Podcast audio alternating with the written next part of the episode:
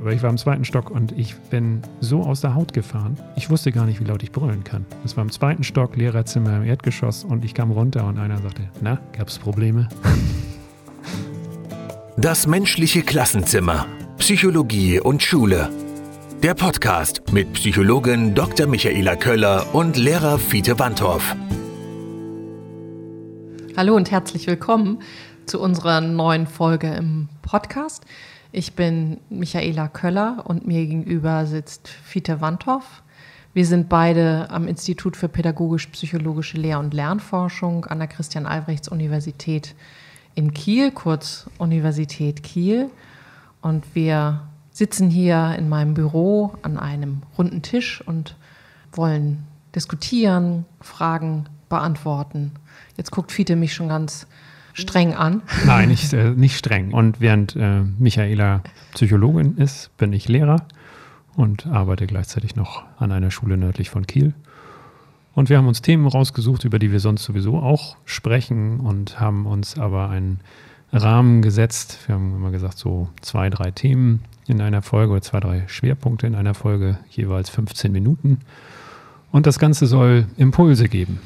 Impulse für angehende Lehrkräfte oder auch so für Lehrkräfte. Und das heißt, dass wir an Beispielen Dinge versuchen deutlich zu machen, die in der Schule eine Relevanz haben, die aber psychologisch zu erklären sind und vielleicht auch mal das eine oder andere Mal auf eine Übung hinweisen oder aber auch einen Literaturhinweis geben. Und was ist die, die Grundlage? Ähm, ich arbeite jetzt seit zwölf Jahren hier an der Universität in Kiel und ich habe vor einigen Jahren gemeinsam mit zwei KollegInnen ein Training sozial-emotionaler Kompetenzen für Lehramtsstudierende entwickelt. Und die Resonanz der Studierenden war so, dass sie sagten, sie wünschen sich eigentlich, dass jeder, der Lehramt studiert oder Lehrer oder Lehrerin sein möchte oder vielleicht auch schon ist, dass er mit diesen Inhalten auch zu tun hat, vertraut gemacht wird, weil sie das Gefühl haben, das hilft ihnen für die schulische Praxis. Und deswegen haben wir gedacht, ähm, wir machen einen Podcast zu diesem Thema soziale, emotionale Kompetenzen. Also es geht um emotionale Fähigkeiten, soziale Fähigkeiten und wir haben in der letzten Folge uns mit dem Thema Emotion beschäftigt. Wir haben uns damit beschäftigt, was sind eigentlich Emotionen, ähm, wozu brauchen wir sie, warum sollen sich Lehrkräfte eigentlich mit Emotionen beschäftigen.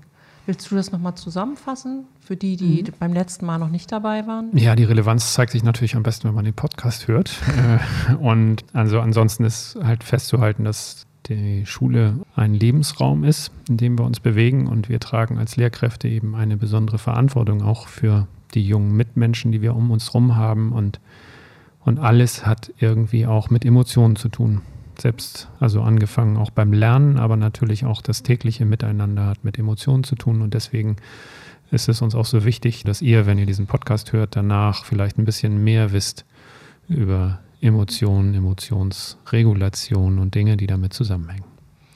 Ähm, vielleicht auch noch mal kurz für die, die noch nicht die letzte Folge gehört haben, was sind noch mal Emotionen?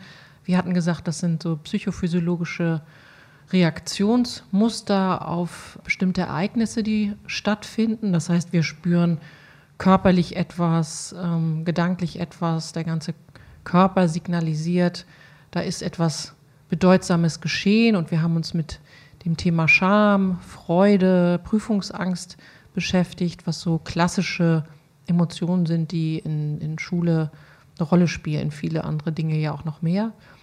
Und du hattest das so schön auch gesagt, äh, Emotionen zeigen uns immer an, wenn es um unsere Bedürfnisse geht.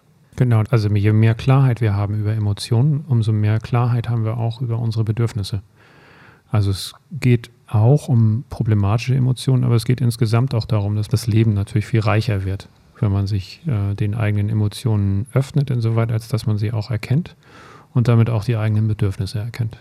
Ja, und wenn ich als Lehrerin oder Lehrer merke, dass ich in bestimmten Situationen ganz viel Freude empfinde, wenn ich bestimmte Dinge tue, dann kann ich eigentlich noch mehr von demselben machen oder ähm, ähm, Dinge tun, die in die ähnliche Richtung gehen, weil ich weiß, hey, das tut mir gut. Ja, und wenn ich merke, dass es schwierig wird, also wenn ich, äh, das kann ja manchmal ganz, ganz schnell gehen, weil das auch tatsächlich sehr, sehr äh, auch im, fast schon unterbewussten abläuft, Reaktionen auch, äh, dass wir wütend werden, uns ärgern, dann wünsche ich mir in dem Moment vielleicht auch oder, oder zumindest im Nachhinein, ich hätte das in irgendeiner Form steuern können. Und darum soll es heute gehen. Es geht um die Emotionsregulation. Und das ist so das Hauptthema des heutigen Podcasts. Ja, und wir haben drei Fragen ähm, mitgebracht, die wir hier besprechen wollen. Warum soll ich mich als, als Lehrerin, Lehrer oder auch Lehramtsstudierender mit der Regulation von Emotionen beschäftigen? Dann, wie geht das überhaupt, Regulation von, von Emotionen? Und als letztes, welche Art mit Emotionen umzugehen ist denn eigentlich die beste? Also warum sollen wir uns als oder warum sollt ihr euch als Lehrerin, Lehrer, Lehramtsstudierende überhaupt mit der Regulation von Emotionen beschäftigen? Ich würde hier, glaube ich, nochmal auf die Definition zu sprechen kommen, denn häufig ist es ja so, oder meine Erfahrung ist, wenn ich mit Menschen gesprochen habe und Thema Emotionsregulation, was ja nun wirklich ein Wort ist, was nur nicht jeder im Alltäglichen benutzt, dann ist oftmals die Vorstellung der Emotionsregulation, ach ja, das ist, äh, ich werde wütend und dann unterdrücke ich das. Oftmals wird Emotionsregulation mit Emotionsunterdrückung gleichgesetzt. Und ähm, könntest du nochmal definieren? Also wie, was, was muss ich mir eigentlich unter Emotionsregulation vorstellen?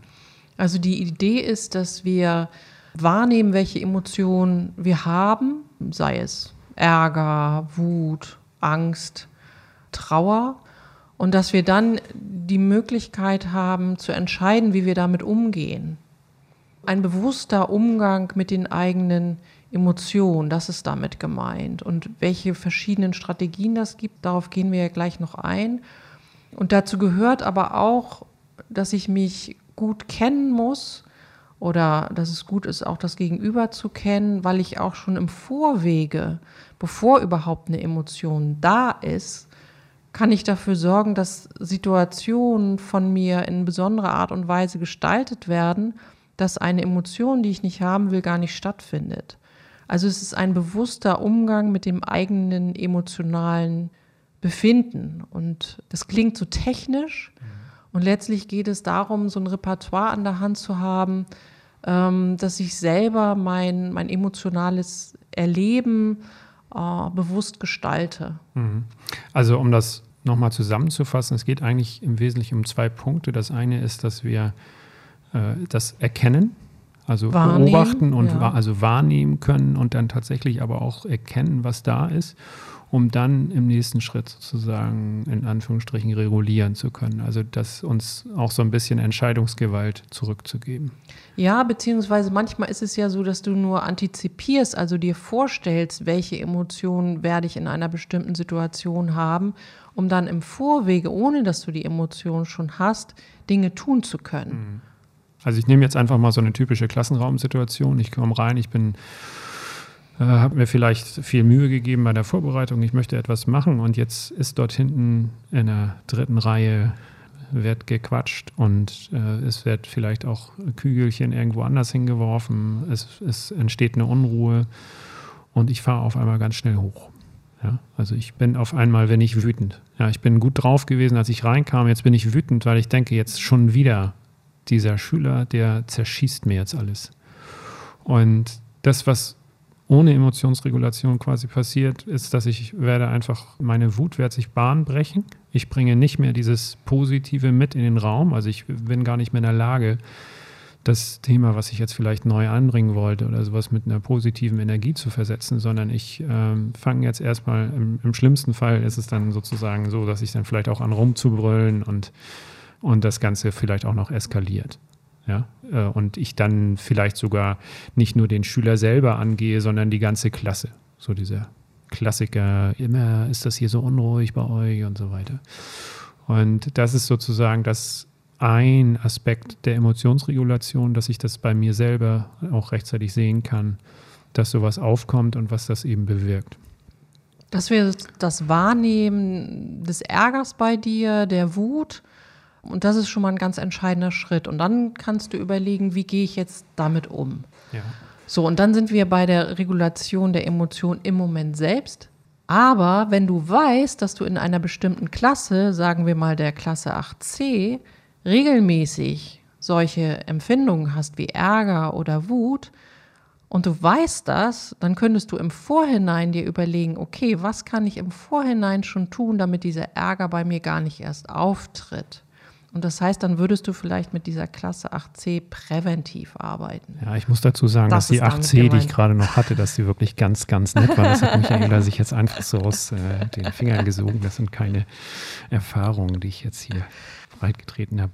Äh, ich habe hier jetzt quasi schon eine Möglichkeit der Regulation ja. aufgezeigt, aber das wollte ich damit meinen, dass Regulation nicht nur im Moment heißt, sondern auch darüber hinaus. Aber darauf gehen wir bei der nächsten ja. Frage dann nochmal ein. Ich wollte auch nochmal kurz auf eine andere Problematik eingehen. Das ist nämlich erstmal, also noch einen Schritt zurück machen zu diesem, was, was soll das eigentlich, Emotionsregulation?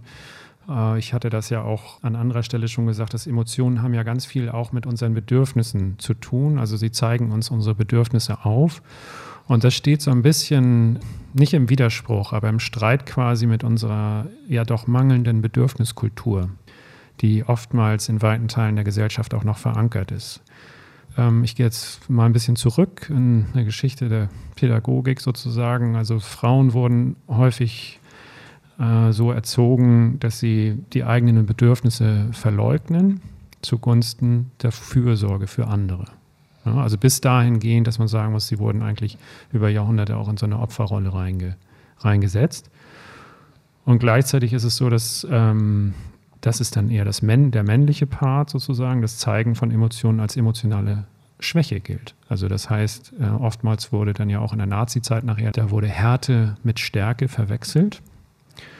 Und jeder, der Schwäche sozusagen gezeigt hat, der wurde ja ganz stark ausgegrenzt. Und daraus resultiert natürlich auch so eine, eine Unfähigkeit bei den Betroffenen, Bedürfnisse klar zu erkennen und auch einfühlsam kommunizieren zu können. Und das fängt bei den Emotionen an. Also dieses, sprich doch mal wie fühlst du dich denn? Ja, gut. So, ja, also das ist, das ist der Klassiker. Und das ist das, ich würde denken, dass es natürlich eher also meine Generation, meine Elterngeneration vielleicht betrifft, aber es, ist, es zieht sich natürlich. Magst du sagen, wie alt du bist? Ich bin 45. Genau, also, aber es zieht sich natürlich durch die Generation. Wenn ich selber so aufgewachsen bin und das weiter vermittel, auch durch mein Handeln, dann wachsen meine Kinder natürlich auch so auf. Das ist mit mangelnder Bedürfniskultur gemeint. Das heißt, die Bedürfnisse sobald ich eigene Bedürfnisse äußere, bin ich ein Egoist, aber das verhindert dann mitunter natürlich auch, dass ich für mich selber sorgen kann. Oder du bist ein Weichei. Oder ich bin ein Weichei, genau. Ein Weichei und ein Egoist. Und äh, genau, und das ist, und das ist eben eine Problematik und die führt, glaube ich, auch dazu, dass man sowas wie, wenn es um Emotionsregulation geht, dass man erstmal das Problem hat, dass viele gar nicht genau wissen, was sie für Emotionen eigentlich so haben und wie sie da rankommen. Da haben wir ja auch in der letzten Folge drüber gesprochen mit dem Emotionstagebuch, dass man sich erstmal dem Thema nähern muss. Was sind eigentlich Emotionen und wie komme ich denn daran? Und was ich auch noch gehört habe, ist so das Thema, was ist denn mit meiner Authentizität? Wenn ich jetzt meine Emotionen reguliere, bin ich dann noch authentisch? Also soll ich nicht als Lehrer oder Lehrerin immer genau so sein, wie ich gerade bin? Und wenn ich dann reguliere, greife ich dann nicht irgendwie künstlich ein und bin nachher nur noch ein Roboter? Das waren auch so Themen, die wir diskutiert haben ähm, in den Seminaren. Was ja. sagst du dazu? Ja, das ist natürlich so ein bisschen eine Gratwanderung letztlich. Ne? Also auf der einen Seite müssen wir authentisch sein, weil das die Schüler auch merken. Also wenn ich eine Beziehung haben möchte zu meinen Schülerinnen und Schülern, wo wir gemeinsames Lernen auch gemeinsam erleben können, dann muss ich ein Stück weit authentisch sein. Und gleichzeitig ist es aber natürlich so, dass wenn ich jetzt äh, wahnsinnig schlecht drauf bin, schlecht gelaunt, ja, dann ist es natürlich schwierig, wenn ich das jetzt so komplett in die Klasse reintrage. Und da geht es mir eher darum, dass ich diese schlechte Laune oder auch die Emotionen, die damit einhergehen, das ist dann wieder die Regulation, die da greift wenn ich motivieren will und ich dann aber nur den Zyniker gebe und so, dann kommt da nachher am Ende eben auch nichts bei raus. Also insofern ist es schon so, dass wir ein Stück weit eine Rolle spielen, aber es sollte bei dieser Rolle nicht das Menschliche verloren gehen. Ich bin ganz beruhigt, weil du gesagt hast, wir sollen ein Stück weit authentisch sein. Weil genau das, das finde ich, ist wichtig. Wenn, wenn wir schlechte Laune haben, finde ich nicht, dass wir es an den Schülerinnen und Schülern ausleben dürfen. Genauso, wenn ich äh, in der Uni ein Seminar gebe und ich habe schlecht geschlafen oder ich hatte Ärger mit meinem Mann, dann darf ich das nicht an den Studierenden auslassen, finde ich. Oder das sollten wir nicht, weil wir professionell Agierende sind. Und dann zu wissen, hey, wie mache ich das denn eigentlich? Ich, ich wollte auch nochmal sagen, dass ich äh, glaube, dass, also bin trotzdem authentisch. Also wenn ich das reguliere, das heißt ja nicht, dass ich alles Bahn breche. Ne? Also ich gehe auch sonst nicht irgendwo in einen Raum rein und fange an, die Leute an zu pöbeln, weil ich jetzt irgendwie äh, also einen Fahrradplatten hatte oder irgendwie sowas, ja. Sondern das, also ich bin dann ja trotzdem authentisch. Also auch in der Freundlichkeit gegenüber anderen oder sowas. Das ist ja, ist ja auch etwas von mir. Es fängt ja nur an, ganz hölzern zu werden, wenn ich das alles abstelle und sage so, ich sehe dich nicht, ich sehe zwar, du bist schlecht drauf, aber ich gehe da null drauf ein. Ähm, ich sehe zwar, hier ist eine also ganz, ganz komische Stimmung, aber ich ignoriere das wieder besseren Wissens sozusagen und mache jetzt einfach meine Rolle. Also mache jetzt einfach so, ich mache jetzt mein Tafelbild daran und dann friss Vogel oder stirb und dann gehe ich wieder raus und ob ihr es jetzt mitgekriegt habt oder nicht, das ist euer Problem. So, das wäre für mich, ja, wo ich dann denke, okay, das ist dann komplett eine Rolle. Also ein bisschen Rolle so viel Authentizität wie möglich und kann man das so zu, zusammenfassen? Ja, ich, ja, ja, ich glaube, da haben wir unterschiedliche Definitionen im Kopf. Also ich glaube, dass man immer authentisch sein kann, aber trotzdem natürlich eine gewisse Funktion hat und eine gewisse Rolle, wo ich eine Verantwortung trage und das weiß man ja auch, die Eltern wissen das ja auch als Vater oder Mutter oder so. Da hat man ja auch irgendwie eine Rolle, ja, da agiert man vielleicht ein bisschen anders als mit anderen Kindern oder so, aber trotzdem ähm, ist man hoffentlich authentisch und stellt sich nicht abends hin und denkst, eigentlich würde ich das ganz anders sehen. Also wenn ich jetzt Schüler wäre, dann wäre ich als Lehrer ganz anders. Also dann würde ich mir einen ganz anderen Lehrer wünschen. Das, äh, das spielt, glaube ich, dabei eine Rolle. Also das ist mein Verständnis von Authentizität. Schweres Wort. Ja, vielleicht müssen wir auch nicht immer zusammenkommen. Also ich glaube, wir sind gar nicht weit weg voneinander. Wir haben einfach nur eine andere Definition im Kopf. Wir meinen, glaube ich, beide dasselbe. Also warum soll ich mich nun mit der Regulation von Emotionen beschäftigen? Wir wollen das ja hier nochmal zusammenfassen. Beim letzten Mal haben wir ja festgestellt, wie wichtig das ist, dass man Klarheit bekommt überhaupt, was gibt es für Emotionen, wie entstehen die, ähm, was habe ich selber für Emotionen in bestimmten Situationen. So, und äh, bis dahingehend, dass ich ein Emotionstagebuch führe und sage, solche Reaktionen zeige ich in bestimmten ähm, Situationen. Und die Emotionsregulation ist ja ein Schritt weiter. Das heißt, jetzt kommt ja der Schritt, was mache ich jetzt damit? Also wie gesagt, das eine ist äh, sehen und erkennen, aber das andere ist ja auch, was mache ich jetzt mit meiner Erkenntnis? Ja, ich fahre immer aus der Haut, aber was mache ich jetzt damit? Und, äh, oder ich habe Angst, wenn ich in den Klassenraum gehe, wenn ich diesen äh, Schüler oder diese Schülerin ansehe und sie, und sie guckt mich wieder so kritisch an. Das, äh, das macht mich nervös. Ja? Das habe ich jetzt erkannt, aber was mache ich jetzt? So, und das ist sozusagen, dafür brauche ich Emotionsregulation. Und vielleicht können wir noch einen Schritt weiter gehen, weil wenn ich weiß, wie ich meine eigenen Emotionen regulieren kann, dann kann ich auch den Schülerinnen und Schülern dabei helfen, mit ihren Emotionen umzugehen. Und ich bin auch sowas wie Vorbild und kann sie eben unterstützen, wenn ich weiß, hey, da hat jemand Prüfungsangst oder da ist jemand besonders traurig, dann weiß ich, aus eigener Erfahrung, wie ich damit umgehen kann und dann kann ich das auch selber gut vermitteln. Absolut. Nichts hinzuzufügen. Sehr schön. Okay, dann können wir zur zweiten Frage kommen, die wir uns für heute ähm, vorgenommen haben. Wie geht das überhaupt mit der Regulation von Emotionen? Soll ich anfangen? Ja, mach mal ruhig. Und dann kannst du ja vielleicht versuchen, mit Beispielen zu kommen. Also ich würde gerne mit dem Modell kommen. Und zwar ist es der Kollege Gross, der hat ähm, verschiedene Strategien beschrieben, die wir machen können, um mit Emotionen umzugehen. Was wir noch nicht gesagt haben, wir können auch positive Emotionen regulieren. Wir können sie nämlich verstärken. Den Aspekt hatten wir noch gar nicht. Ähm, Im Fokus steht wahrscheinlich immer so der, der Umgang mit den, äh, du hast gesagt, problematischen Emotionen. Das können wir hier mal so auch so sagen. Und ähm, es gibt verschiedene Strategien, was wir machen können.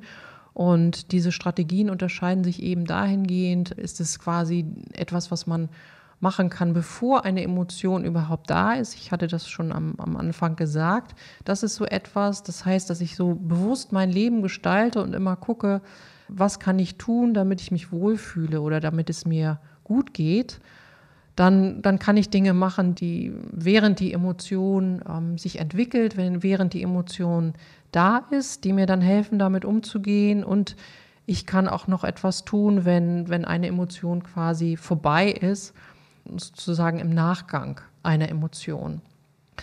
Was würde dir denn jetzt helfen, Fiete? Wie, wie sollten wir das am besten beschreiben, dass Lehrkräfte ganz schnell was damit anfangen können? Ein Beispiel für ja, e-, Emotionsregulation ist ja, dass ich den, also die Veränderung des Fokus im Klassenraum. Ich habe ja gerade eben schon gesagt, ich komme jetzt in diesen Klassenraum rein und ich habe mir vielleicht also wirklich Mühe gegeben, wenn ich jetzt so an gerade junge Lehrkräfte denke äh, im Vorbereitungsdienst, die sich immer wahnsinnig viel in die einzelnen Stunden reinsetzen und alles ist durchdacht und das, was sie am Ende aber nicht durchdenken können, weil man es halt dann erlebt, ist ja, wie ist die Klasse eigentlich drauf oder beziehungsweise die einzelnen SchülerInnen. So, und jetzt habe ich sozusagen diese Situation, dass da ein Unruhepol ist. Und das eine ist, dass ich sehen muss im Sinne von Classroom Management, wie gehe ich jetzt damit um, wie bringe ich denjenigen jetzt erstmal auch zur Ruhe. Das ist das eine. Aber das andere ist auch, wie sorge ich dafür, dass ich selber nicht total unruhig werde. Das ist dann eben eine Frage der Bewertung. Wenn ich mir vorher darüber im Klaren bin, dass jetzt zum Beispiel ich dort ganz, ganz viele junge Menschen habe, die mit ganz vielen unterschiedlichen Vorerfahrungen jetzt in diesen Klassenraum reinkommen und die jeden Tag zu Hause unterschiedliche Dinge erleben, dann weiß ich auch, dass die nicht immer alle gleich konzentriert sein können. Dass die mitunter Probleme mit sich rumschleppen, die dafür sorgen, dass sie auch mal total durchdrehen im Klassenraum. Und dann bin ich quasi mitunter auch das Ventil. Dann reicht so ein Satz aus wie, holt doch mal die Hausaufgaben raus, dass jemand total durchdreht, ausrastet und rumpöbelt. Dann kann es eben in der Bewertung sein, dass ich sage, warum ist er mir gegenüber so aggressiv? Was hat er gegen mich? Oder wie, wie ungezogen? Was ist das für ein Elternhaus und so weiter? Das, und dann reagiere ich entsprechend. Oder aber ich habe mir das vorher bewusst gemacht und denke, okay, ja, ich kriege das jetzt ab, aber der oder die hat halt auch ganz, ganz viele andere Sachen, die dafür sorgen. Meine Hausaufgabenkontrolle war jetzt der eine Tropfen, der das fast zum Überlaufen gebracht hat. Und dementsprechend kommt jetzt die Explosion und dieser junge Mensch hat sich eben nicht unter Kontrolle. Aber ich schon. Und dass ich dann vielleicht mit dem Schüler rausgehe oder was auch immer, was ich dann machen muss, das ist eine andere Sache. Aber erstmal geht es darum, dass ich selber sozusagen merke, okay, ich kann was bei mir selber regulieren. Wenn ich das nämlich nicht mache, dann kann eine Stuhlstunde kann dann schon eine Ewigkeit sein. Ich spreche da aus eigener Erfahrung. Als ich meine erste Schulstunde in der fünften Klasse hatte, das war in einer Hauptschule damals noch, danach habe ich gedacht, das, das, das, das geht gar nicht. Das überlebe ich nicht. Also ich war, ich war wirklich fix und fertig und bin rausgegangen aus dem Klassenraum und habe äh, gedacht, also diesen Job, das, das kann ich nicht. Und, das, und ich wurde dann noch angesprochen von Lehrkräften aus dem Lehrerzimmer, die meinten, ich war im zweiten Stock, muss ich dazu sagen, und habe, jetzt erzähle ich Dönches, aber ich war im zweiten Stock und ich bin so aus der Haut gefahren, weil die so gar nicht gemacht haben, was ich wollte. Ich wusste gar nicht, wie laut ich brüllen kann. Das war im zweiten Stock, Lehrerzimmer im Erdgeschoss und ich kam runter und einer sagte, na, gab es Probleme? so, also das sind so Sachen, also da ist es ganz, ganz, ganz konkret, also dass einem das, äh, auch dieser Bereich ne, ab vom Classroom Management, dass das ein Bereich ist, der einem absolut helfen kann. Ja, also du hast es ähm, ja beschrieben, es geht um eine Umbewertung der Situation, wie du sie vorfindest. Und das ist eine ganz wichtige Regulationsstrategie. Wie bewerte ich die Situation, die ich vor mir habe? Was du auch schon angesprochen hast, ist so das Thema Fokussierung der Aufmerksamkeit. Ihr habt vielleicht 25 Schülerinnen und Schüler vor euch und es ist ein Schüler, der mal ein bisschen lauter spricht oder der, der vielleicht auch stört. Und euer Fokus liegt nur auf diesem Schüler und ihr vergesst die anderen 24. Das heißt, dann zu gucken, hey, die anderen 24 sind aber motiviert, die arbeiten mit, die, die folgen mir, entlastet. Ja, dann, dann ist quasi der Fokus weg von diesem einen störenden Schüler und schon merkt ihr, wie der Ärger weniger wird und ihr merkt, ey, ich bin gar keine schlechte Lehrerin oder kein schlechter Lehrer, weil die anderen sind gerade ziemlich gut dabei. Genau, und ich würde da noch ergänzen, auch für diejenigen, die jetzt, äh, weiß ich nicht, 28 oder 30 bei sich in der Klasse haben und wo es nicht ein Schüler ist, sondern sechs oder sieben oder äh, noch mehr. Äh, nochmal, es geht nicht darum, es geht noch nicht um Classroom Management und wie sorge ich jetzt dafür, dass ich überhaupt unterrichten kann, sondern es geht erstmal darum, wie kann ich selber so ruhig bleiben, dass ich meinen Kopf noch einschalten kann und dass ich auch einigermaßen ruhig durch diesen Schulvormittag komme und auch dementsprechend besonnener reagieren kann. Wir wissen, dass, dass es in Klassen ganz, ganz unterschiedlich aussieht und ähm, dass nicht nur darum geht, dass jemand unruhig ist oder sowas und wenn da jemand dem anderen gerade seinen sein Lineal oder sein Geodreieck oder ich weiß nicht was oder irgendwelche spitzen Gegenstände gerade in die Hand gerannt hat oder so. Ne? Das gibt ganz, ganz fürchterliche Szenen in Klassenräumen, aber es geht tatsächlich erstmal so um so eine innere Ruhe. Ja, und wie schafft man diese innere Ruhe? Das ist auch wieder eine Regulationsstrategie. Es geht um die Atmung. Also zu versuchen, auf den eigenen Körper zu gucken und zu versuchen, ruhig und gleichmäßig zu atmen, ein Stück zurückzugehen und nicht sofort zu reagieren, sondern sowas wie ein inneres Stoppschild einzubauen, wo drauf steht Stopp und erstmal durchatmen, um dann im nächsten Schritt erst in die Reaktion zu gehen. Ja, wir haben ja in der letzten Sitzung festgestellt, dass die Bewertung, die letztlich für die Emotionen dann auch äh, verantwortlich ist, dass die teilweise blitzeschnell kommt. Und also ich persönlich mache das halt so, dass ich dann zu mir selber richtig sage, so jetzt erst einmal tief ein- und ausatmen. Das sind nur ganz, ganz wenige, ich weiß gar nicht, ob Sekunden sind. Also, also es dauert ganz kurz. Ja, da fliegt mir auch noch nichts um die Ohren weiter. Aber das reicht schon aus, dass ich dann ein bisschen bei mir, mehr bei mir selber bin. Also dieses Erden oder auch tatsächlich spüren, wie stehe ich gerade, was habe ich für einen Stand. Also das ist das, was ich dann meinen Schülern, Schülerinnen sage, wenn sie ein Referat halten sollen, ja, dass sie sich einmal das machen wir dann gemeinsam auch, probieren das einmal aus, alle stellen sich hin und haben einen sicheren Stand und spüren erstmal, wie sie stehen und spüren auch ihre Atmung. Und vielleicht zur Atmung noch zur Ergänzung. Ich versuche dann auch ganz bewusst in den Bauchraum reinzuatmen, weil wir, wenn wir in den Brustraum reinatmen, dann haben wir noch mehr Spannung. Und dann sind wir am Ende auch verspannt. Also wer einen ganzen Tag lang, also wer irgendwie fünf, sechs Stunden am Stück hat, der ist am Ende des Tages uns auch total verspannt und fertig. Ich mache das auch in meinen Seminaren und das ist auch so eine Anregung, das in allen möglichen Situationen immer auszuprobieren, mit beiden Füßen auf der Erde zu stehen, die Füße hüftbreit auseinander, eine gerade Körperhaltung und tatsächlich zu versuchen, ruhig in den Bauchraum zu atmen. Ich würde gerne noch mal auf andere Regulationsstrategien eingehen. Du hast das Thema Classroom Management angesprochen. Wenn wir dafür sorgen, dass in unseren Klassen Regelklarheit herrscht, wenn ich es schaffe, ein gutes Klima in meiner Klasse herzustellen, das geprägt ist von Wertschätzung und Respekt, dann sinkt eben die Wahrscheinlichkeit dafür, dass ich sehr viel Ärger mit meinen Schülerinnen und Schülern habe. Und das hat wieder viel mit Menschsein zu tun. Genau, und auch wenn das jetzt ein ganz, denke ich, ganz pädagogisches Thema ist und ähm, es ist ein wichtiger Punkt dazu, ist, dass man sich Zeit lässt. Das ist, denke ich, bei diesen Sachen das A und O, dass man, weil es um zwischenmenschliche Sachen geht und Dinge auch, die eintrainiert werden müssen, muss man sich einfach Zeit nehmen und es muss einem auch klar sein, dass nur weil ich jetzt Klassenregeln gemeinsam erstellt habe und ein schönes Poster dazu gemacht habe, dass das nicht in den ersten zwei Wochen, dass sich alle dran halten, sondern es ist wirklich so, dass wir für Verhalten, was wir ändern, das merken wir bei uns selber ja auch, da brauchen wir Zeit für. Das kann man trainieren und die vielen tausend Lehrkräfte an den Schulen trainieren das jeden Tag. Nur wenn man ungeduldig wird, dann wird man eben halt auch irgendwann missmutig es ist ja oft auch so, dieses, man hat dann gerade bei jüngeren Klassen, äh, das erste Jahr ist dann noch ganz anstrengend und im zweiten hat man das Gefühl, jetzt läuft es langsam so, wie man möchte und äh, wenn es ganz doof läuft, muss man sie dann abgeben oder so. Aber dieses, es braucht einfach Zeit. Ganz viele, gerade so zwischenmenschliche Sachen, die brauchen einfach Zeit und Verhaltensregeln sowieso und dieses Entschleunigen entgegen dem Fachanforderungen oder dem, was in den Lehrplänen drin steht. Das ist äh, an dieser Stelle, denke ich, ganz, ganz wichtig.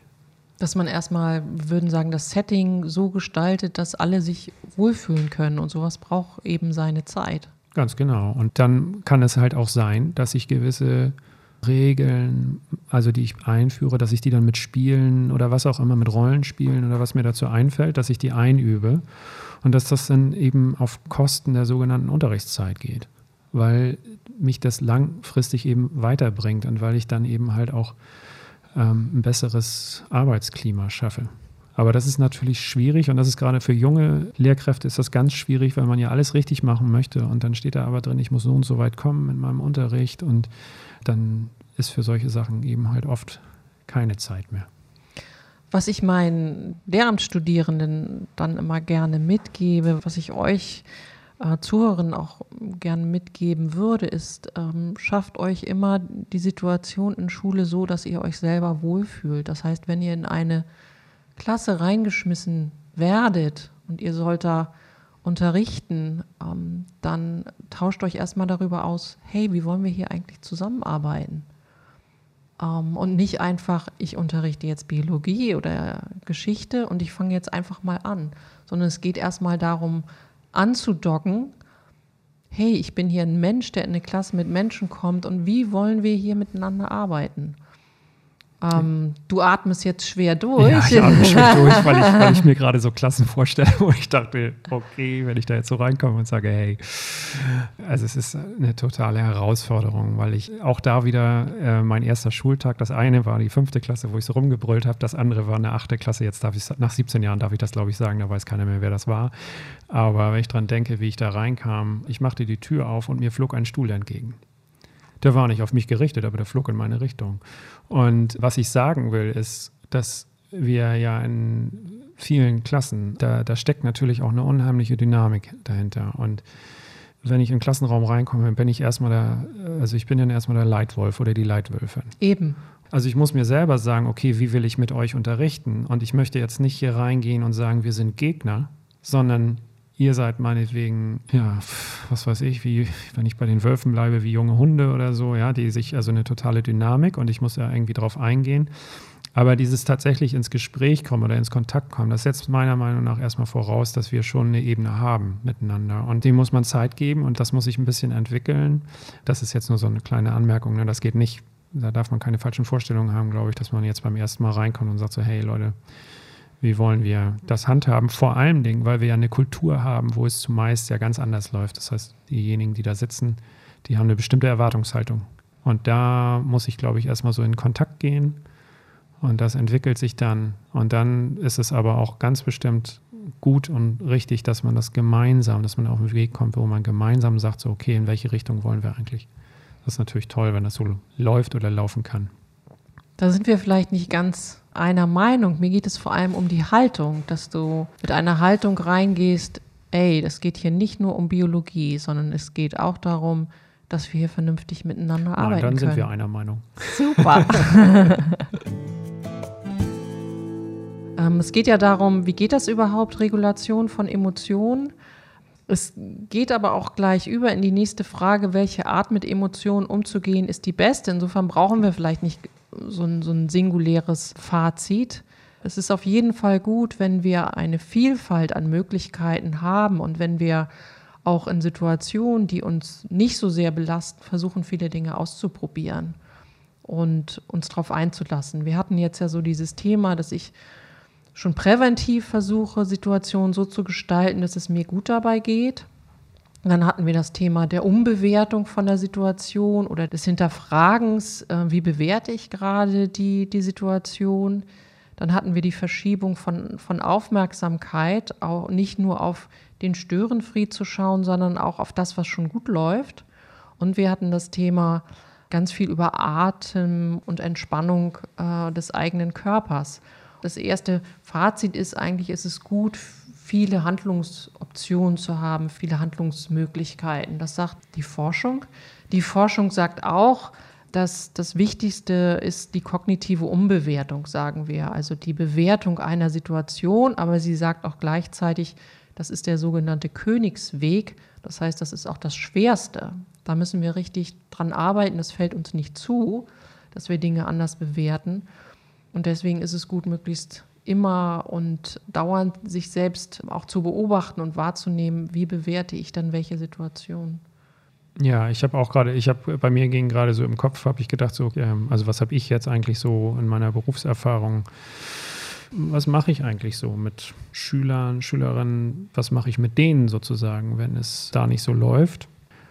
Und das haben wir, glaube ich, auch in der letzten Folge schon mal gesagt. Ich glaube, ein ganz wichtiger Punkt natürlich bei der Emotionsregulation ist erstmal, dass man zur Ruhe kommt, wenn man in der Situation drin ist. Also jetzt nicht präventiv, sondern wenn ich in der Situation irgendwie es schaffe, runterzufahren. Und da gibt es natürlich auch gewisse Techniken, dass man Schülern auch beibringen kann, da wachsam zu sein und selber zu merken, Mensch, ich bin gerade gar nicht in der Lage, äh, jetzt was zu lernen oder ich bin gerade gar nicht in der Lage, mich da jetzt still hinzusetzen. Oder ich bin so voll Wut zum Beispiel oder so voll Trauer oder was auch immer. Ähm, manchmal auch so aufgedreht und voll Freude. Und dann kann es eben sein, dass ich dann vielleicht, äh, dass es gut ist, auch mal rauszukommen aus dem Raum. Ja, dass ich mit einem Freund oder Freundin, wie auch immer, dass ich mal rausgehen darf. Also in den USA zum Beispiel gibt es so Schulen, die sozial-emotionales Lernen ganz nach vorne gestellt haben. Und da gibt es zum Beispiel auch richtig den Raum der Stille in diesen Schulen, also wo SchülerInnen sich zurückziehen können. Und äh, immer so, meistens ist das so begrenzt auf eine Viertelstunde, wo sie sagen können, so jetzt im Moment läuft es gerade nicht, ich muss jetzt mal zur Ruhe kommen. Und die können dann dahin. Ich kann aber in meiner Klasse auch Absprachen treffen und kann das thematisieren und kann sagen, das ist einfach so. Ihr müsst hier zwar jeden Tag auftauchen, aber ihr seid nicht jeden Tag in der Lage, euch tatsächlich zu konzentrieren. Und ich habe auch Verständnis dafür. Ihr müsst mir bloß ein Signal geben, dass das so ist. Und wir müssen was vereinbaren, dass man nicht den ganzen Tag sich zurückzieht, sondern dann immer wieder versucht, was zu machen. Ja, und dann dürfen diejenigen sich auch mal Kopfhörer zum Beispiel aufsetzen und sozusagen, weil ich aus der Aufsichtspflicht nicht raus kann, aber die dürfen sich dann auch mal einen Kopfhörer aufsetzen und können dann auch mal rausgehen sozusagen und für eine begrenzte Zeit und dann wiederkommen, wenn man so will. Und das andere, was ich ja schon seit vielen Jahren mache, sind halt Konzentrationsübungen. Und die nutze ich zur Emotionsregulation auch. Also, dass ich den Schülern etwas beibringe. Ja, ich würde das kurz vorstellen. Konzentrationsübung heißt, dass wir am Anfang einer Stunde immer so zweieinhalb, drei Minuten meist oder oftmals auch mit Musik erstmal eine Phase der absoluten Ruhe haben also ich fange damit an, sozusagen, wenn ich das einführe, sage ich immer so, wir machen das jetzt die ersten zwei Wochen, müsst ihr das machen, danach dürft ihr euch entscheiden, ob ihr es machen wollt. Also wir fangen an mit einer Musik, alle setzen sich ja, aufrechte Körperhaltung und müssen dann hören und stellen sich zum Beispiel einen Ort vor, an dem sie besonders gerne wären. Und dann kommen sie zur Ruhe. Und der nächste Schritt ist, dass ich ihnen erkläre, was man damit noch alles machen kann. Und da gibt es zum Beispiel eine ganz gute Meditation, Kurzmeditation, die nennt sich French Press und die, ich würde die sonst einfach mal vorstellen. Mhm. Wollen wir das einfach mal machen zusammen? Ja. Also ähm, sage jetzt einfach das, was ich auch den Schülern und Sch Schülerinnen und Schülern sage oder den Studierenden. Wir setzen uns also hin, wir setzen uns aufrecht hin. Eine aufrechte Körperhaltung, die unserem Verständnis von Würde entspricht. Die Beine sind parallel zueinander. Die Schultern sind locker und auch der Kiefer ist locker, da muss man drauf achten. Und wir sitzen mit etwas Abstand zur Lehne, falls wir jetzt gerade sitzen. So. Und dann achten wir zunächst einmal nur auf unsere Atmung. Das heißt, die ersten drei Atemzüge konzentrieren wir uns drauf, wie sich das anfühlt, wenn die Luft durch die Nasenflügel und den Rachenraum reingeht in den Bauchraum und wieder rauskommt. Drei ganz bewusste Atemzüge. Und in einem nächsten Schritt konzentrieren wir uns mal auf ein, eine Emotion, die problematisch ist. Das kann zum Beispiel eine Wut sein, also nicht was, was jetzt ganz, ganz schlimm ist, aber vielleicht etwas, was uns wütend gemacht hat in der letzten Zeit. Und wir versuchen mal zu gucken, wo in unserem Körper wir diese Emotion fühlen.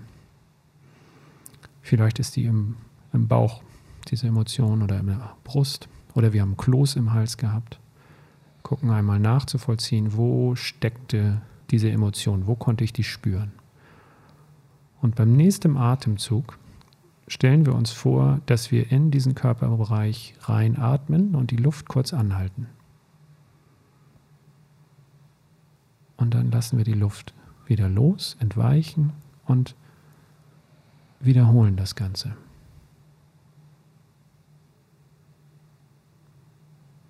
Und ich löse das einmal kurz auf, denn das muss man eigentlich immer in seinem eigenen Tempo machen. Ähm, und das macht man eben so lange, bis man merkt, dass diese Wut zum Beispiel oder Trauer oder Ekel oder was auch immer, dass das Körperliche auf einmal weg ist. Äh, und dann kann ich mit dem, was ich eigentlich machen wollte, kann ich weitermachen, ohne dass ich die Emotion, die mich da so ein bisschen gefangen gehalten hat, ohne dass ich sie wegdrücken musste. Denn das Problem beim Wegdrücken ist, dass es dann immer wieder auftaucht oder sich auch verfestigen kann. Also immer dann, weil wir es so doll problematisieren. Wir fangen an zu leiden an unseren problematischen Emotionen und dann äh, manifestiert sich das mitunter. Und dann, also das ist eine Technik zum Beispiel, die ich auch äh, meinen SchülerInnen zeige und die Rückmeldung zumindest ist erstmal eine ganz positive. Dass sie sagen, Mensch, jetzt habe ich hier was an die Hand gekriegt und äh, wenn es um so Sachen, wir haben letztes Mal auch über Prüfungsangst gesprochen oder über andere Dinge, dann, dann komme ich da sozusagen durch. Was du ja aber auch machst als Lehrer, dadurch, wenn du so damit umgehst, dass du die Situation in der Klasse ja immer so gestaltet, dass die Wahrscheinlichkeit, dass jemand sich unwohl fühlt, dass Prüfungsangst aufkommt, dass das ja sowieso eher reduziert wird. Ja, du tabuisierst es nicht, du sagst, es ist so. Ähm, das kann passieren und du schaffst den Raum dafür, dass Schülerinnen und Schüler sich wohlfühlen. Und das meine ich auch mit Situationen so gestalten, dass diese negativen Emotionen oder die problematischen Situationen gar nicht so gehäuft auftreten. Das stimmt. Und gleichzeitig mache ich etwas, wofür, glaube ich, viele KollegInnen auch Angst haben. Also das heißt, ich schaffe ja einen Raum für Emotionen. Und dann ist es natürlich leichter, dass dort mal jemand sitzt, wo die Tränen fließen. Weil wir ja den ganzen Tag über, das ist ja nicht nur die Schule, ne? jeder, der einen anderen Arbeitsplatz hat, da ist es ja auch so. Also wir, wir laufen ja so ein bisschen ja, Jung hat das, glaube ich, die Maske genannt oder so, ne? laufen wir rum. Also jeder trägt ja so eine Maske vor sich her und auch als Schutzschild und auch gerade in der Schule äh, möchte ich keine Schwächen zeigen, ähm, weil ich mir Gedanken mache, wie das ausgelegt wird und so weiter. Und, ich, und dieser Raum wird auf einmal gegeben, dass ich das zeigen kann. Und dann ist, das ist, glaube ich, bei vielen auch die Angst, was mache ich denn jetzt? Ich bin doch kein Therapeut und um Gottes Willen, ich bin auch kein Therapeut. Ich, ich gebe nur, geb nur Dingen einen Raum, die sowieso da sind. Das ist ja nicht so, dass ich für Traurigkeit sorge oder so, sondern es ist so, also ich kann damit einmal umgehen. Und ich habe tatsächlich am Anfang war es auch so, dass ich mich das sehr beeindruckt hat und ich gedacht habe, oh, das ist irgendwie too much, ja, wie geht das und so. Und dann habe ich halt auch einen äh, Psychiaterfreund gefragt, ob das alles so richtig ist und ob ich da vielleicht äh, also wie gesagt, wir machen ja keine Gruppentherapie oder sowas, aber es geht einfach nur um die Tatsache, dass ich irgendwo sitze, wo ich auf einmal mich so frei fühle, dass ich auch mal sage, so, mir ist hier auch gerade zum Heulen oder ich, oder ich mag jetzt auch gerade nicht oder ein bisschen mehr. Ne? Es, es geht immer nur so um dieses bisschen mehr. Und das ist aber im Grunde genommen, sorgt es erstmal für Ruhe und Entspannung im Körper.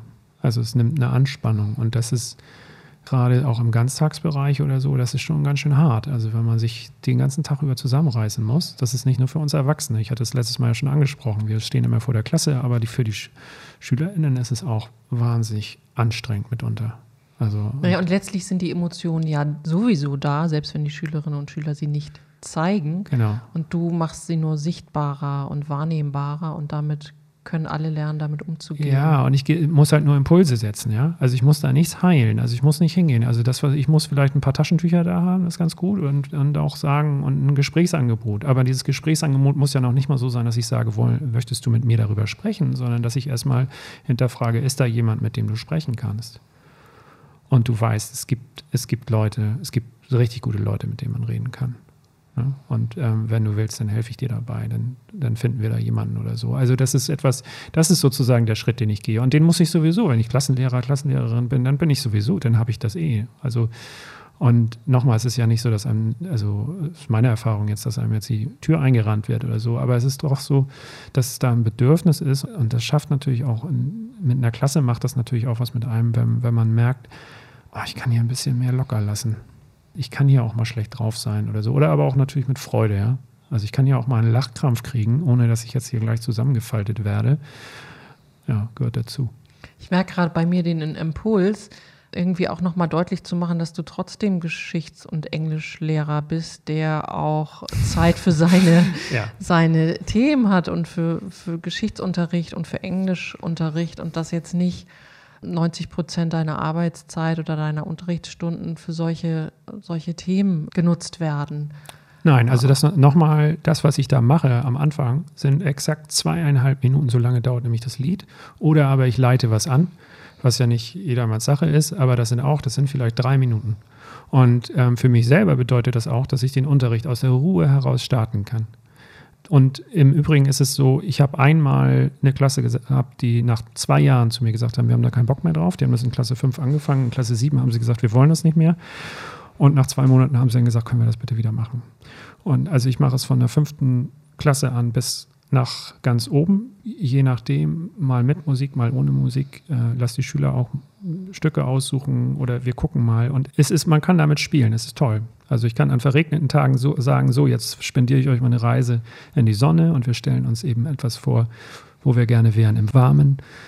Aber ich kann auch in Situationen, wo es eher schwierig ist, sagen, also dieses zur Ruhe kommen. Und ich kann es natürlich auch nutzen, wenn ich zum Beispiel einen Test geschrieben habe, der hat 20 Minuten gedauert, wie bringe ich die Klasse runter, wie fahre ich runter.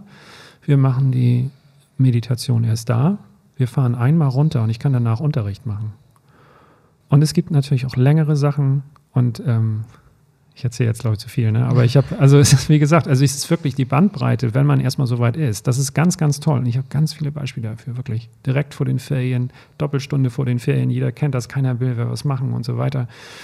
Und, äh, und wir müssen aber noch aus irgendwelchen bescheuerten Gründen und dann macht 10 Minuten Körperwanderung und 60 Minuten Unterricht. Das ist super. Also es ist halt auch etwas, was der Konzentrationsfähigkeit dient. Das ist jetzt nicht so unser Thema hier, aber es schafft diese Fokussierung nicht nur auf die Emotionen, sondern ich kann mich insgesamt besser konzentrieren. Und gerade auch, wenn ich so ADHS-Geschichten habe oder sowas, dann ist das etwas, was, es wird ja auch schon viel benutzt, auch in Therapieformen und so. Also es ist, da ist ganz viel Potenzial.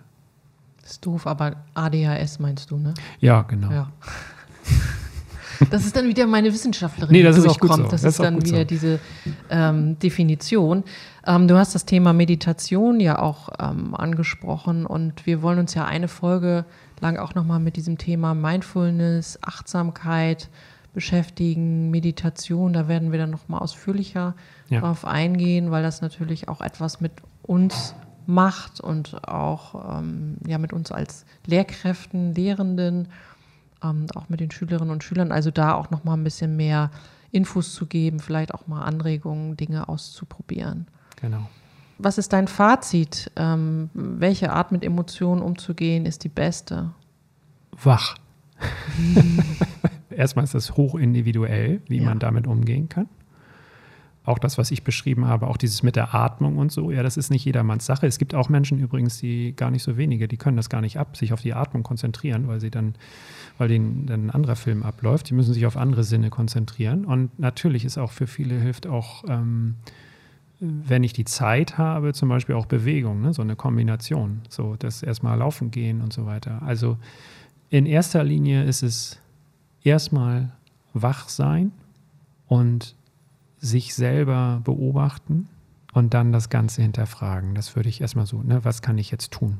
Ja, und äh, dann kommen wir vielleicht zu dieser Umbewertung und solchen Sachen hin, aber ich würde erst, also das würde ich sozusagen vorschieben. Und ich kann jetzt nicht sagen, dass das eine oder das andere ist das Beste. Also wie gesagt, die Forschung sagt, kognitive Umbewertung ist das Beste. Ich würde auch sagen, probiert es aus. Was ich wichtig finde, ist, dass jeder seinen eigenen Weg finden muss und sich selber reflektiert und schaut, was tut mir gut und nicht so schnell aufgeben, wenn Dinge mal nicht funktionieren. Nee, genau. Und vielleicht darf ich das noch, also es wird auch so sein, wenn man da anfängt, dass es ganz, ganz anstrengend sein kann.